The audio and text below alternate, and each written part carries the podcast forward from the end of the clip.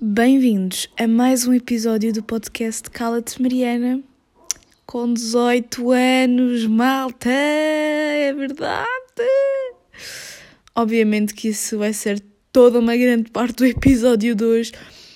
Nem acredito que já tenho 18, não me sinto com 18, mas acho que isto é uma cena que vai continuar. Acho que qualquer pessoa não se sente bem na idade que tem, só, só finge que se sente, só a, a, adota comportamentos que vê nas outras pessoas mais velhas para que na sua cabeça faz sentido que ela tenha aquela idade, mas no fundo não tem, ou não sente que tem, mas adota comportamentos para que se sinta daquela forma. Epá, cala-te, Mariana. E então, hoje é dia 25 de Abril, bom feriado, viva a liberdade. Eu tinha planeado neste episódio, pá, falar aqui sobre algumas curiosidades, falar um bocado sobre este dia, fazer uma espécie de, de pesquisa, só que não faz sentido. Eu acho que nós devemos utilizar este dia para autorreflexão, para percebermos de que forma é que se tivesse acontecido, se não tivesse acontecido, aliás, como é que estaríamos hoje, para percebermos de que forma é que o que aconteceu um, é, nos pode guiar sobre o caminho que devemos seguir hoje, não é? De que forma é que foi um exemplo e portanto, acho que não faz sentido estar aqui a fazer uma linha de história, estar aqui a dizer curiosidades e características como se isto fosse um Instagram de frases e não sei o quê. Acho que não faz sentido, acho que é mesmo algo que deve servir para reflexão,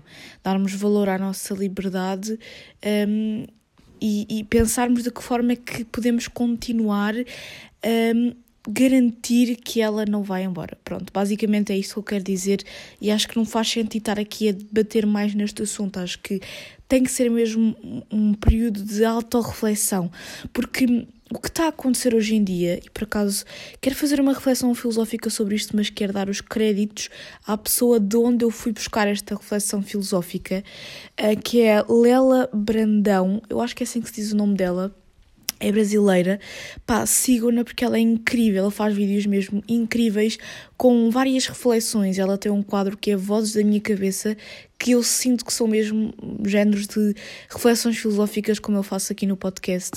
E ela teve exatamente este pensamento que eu concordei imenso, e acho que hum, se aplica muito a este caso do 25 de Abril, que é as pessoas, está eh, tudo tão no geral, eh, com a globalização, com o facto de nós agora termos acesso a tudo o que se passa em todos os lugares do mundo, que nós esquecemos de olhar para o nosso próprio umbigo, para a nossa própria comunidade. Como diria o Google Trator, esta é a reflexão filosófica.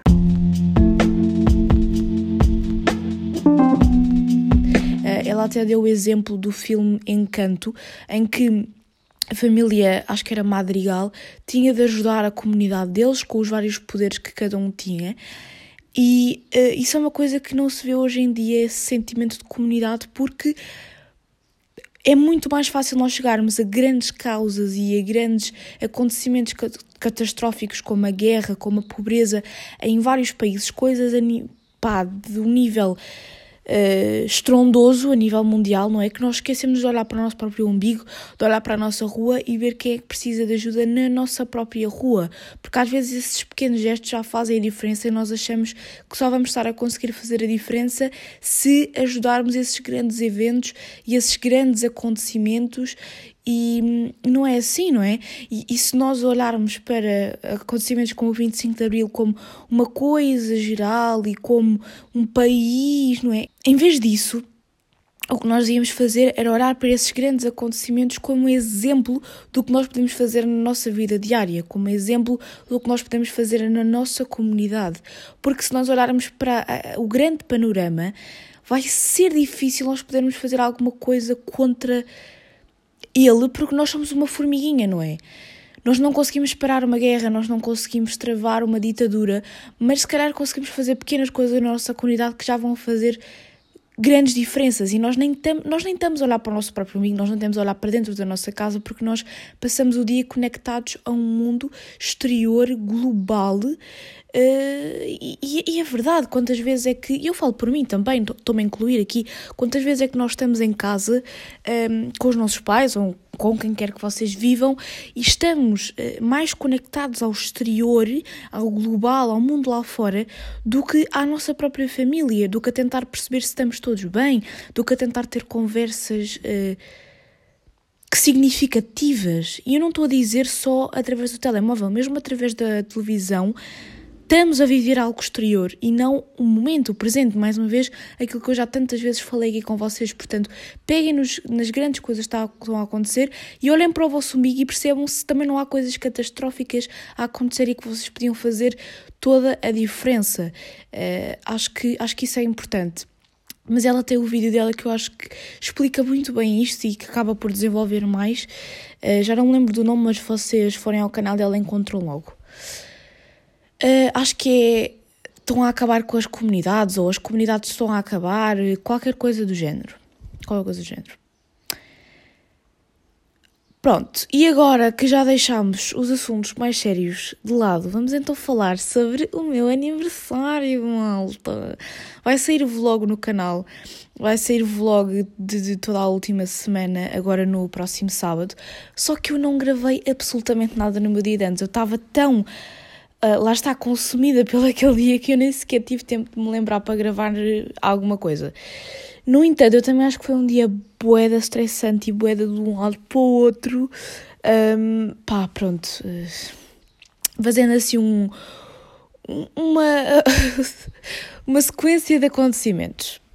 Eu acordei, eu acordei mais cedo do que eu costumo acordar, eu acordei, eram tipo 5h50 da manhã, para eu poder me vestir com calma, um, para eu poder pôr as calças que eu queria levar a secar porque tinham sido lavadas no dia anterior, para poder maquilhar-me, tudo assim com calma, estão a ver? Porque senão eu sabia que não ia ter tempo para fazer isto tudo.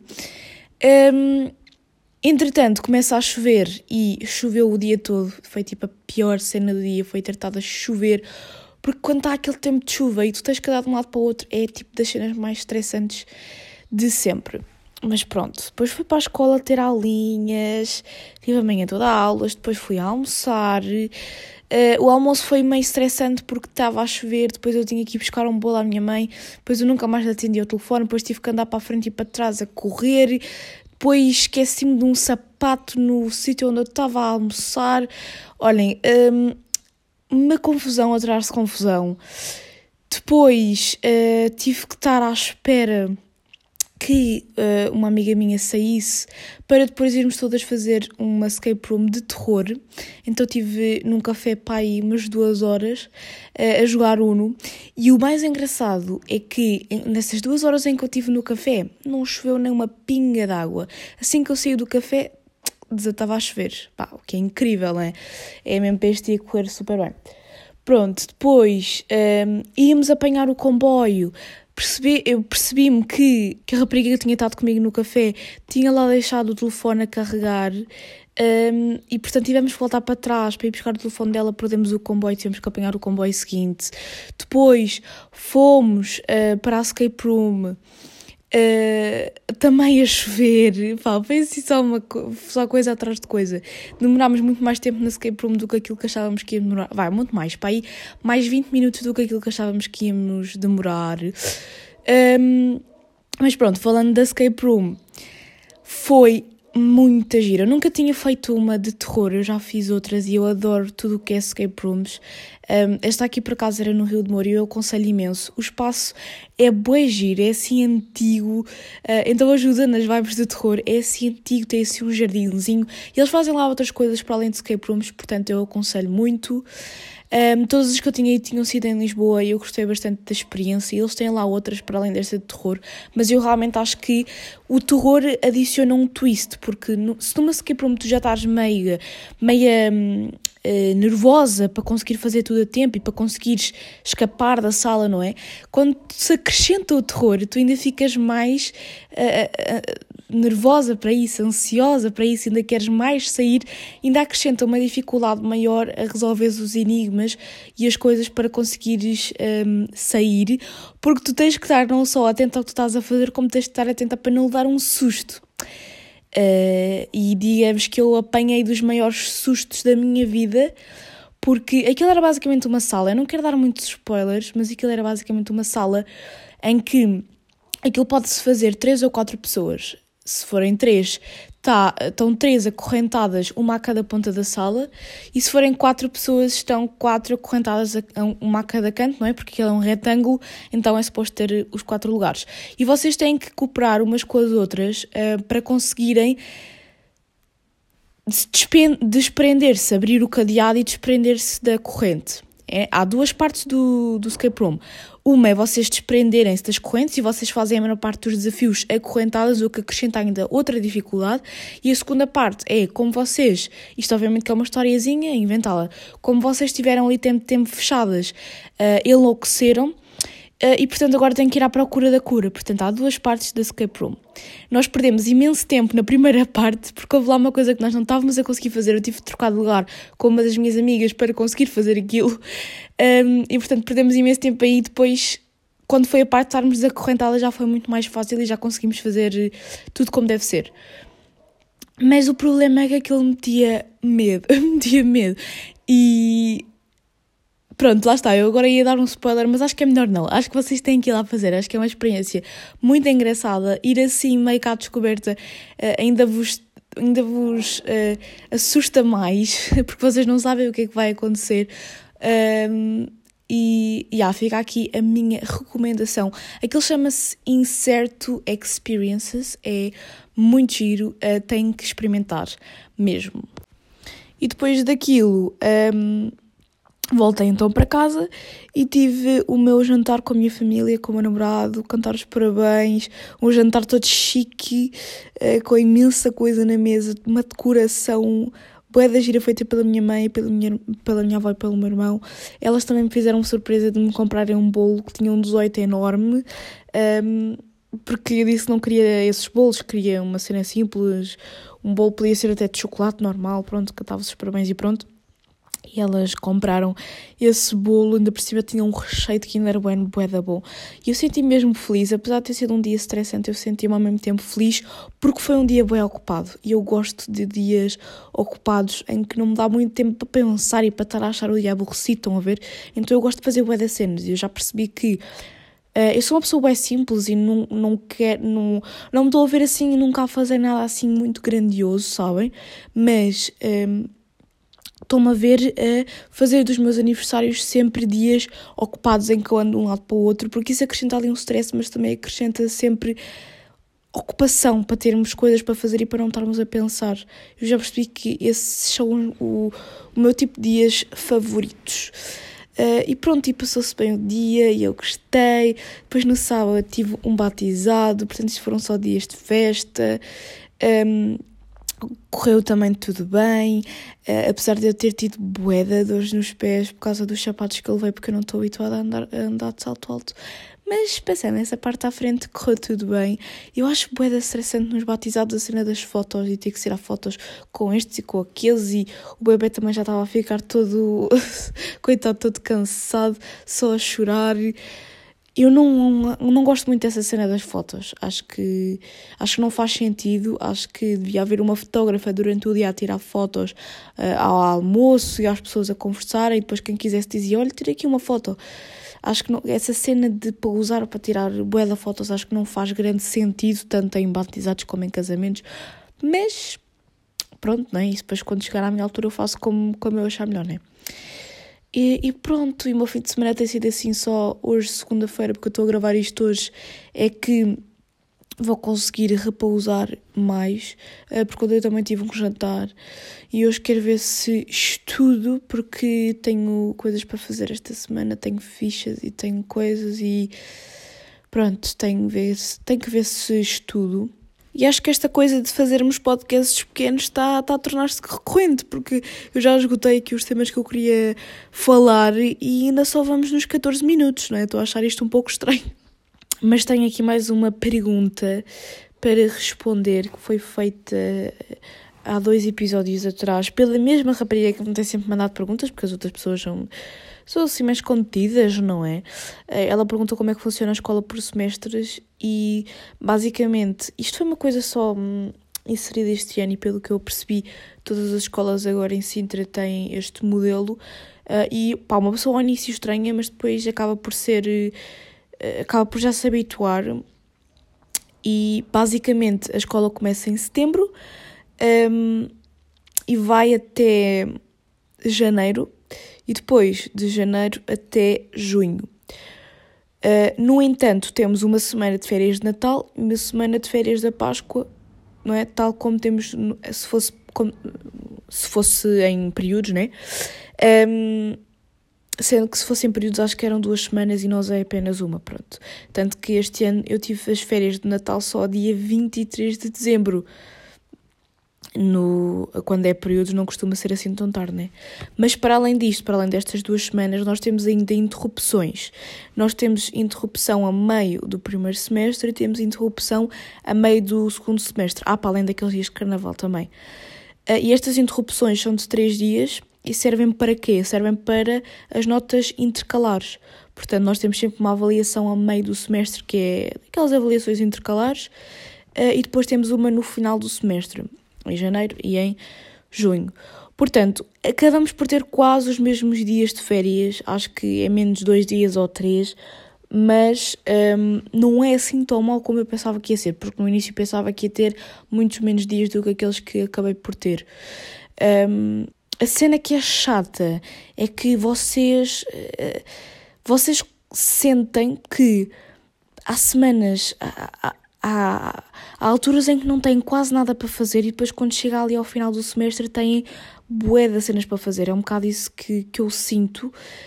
Um, porque o objetivo dos semestres supostamente era nós ter, irmos sempre tendo avaliações e não termos sítios em que estamos super sobrecarregados, mas acho que os professores, como ainda estão muito na cena dos períodos, acabaram por não fazer as coisas nesse sentido, estão a perceber? Então eu sinto muito que há alturas em que eu estou muito livre e há alturas em que eu estou mega sobrecarregada e estressada, o que não deveria ser o objetivo. Com o Covid as coisas este ano foram um bocado diferentes, tivemos mais uma semana em dezembro, se bem se lembram, uh, e não tivemos estes três dias que era suposto termos agora na Páscoa para compensar eh, exatamente essa semana que nós tivemos a mais de férias. Mas pronto, resumidamente é isto. Eu já ouvi dizer que eles gostavam de pôr eh, todo o, todo o ensino em semestres. Também já ouvi dizer que eles vão fazer todo o ensino em semestres até ao 12 e depois as faculdades vão passar a ser períodos. Já ouvi tanta coisa que eu já não sei. Acho que isto foi também um, um experimento um, que fizeram, porque a verdade é que há, na maior parte dos países é quase tudo por eh, semestres.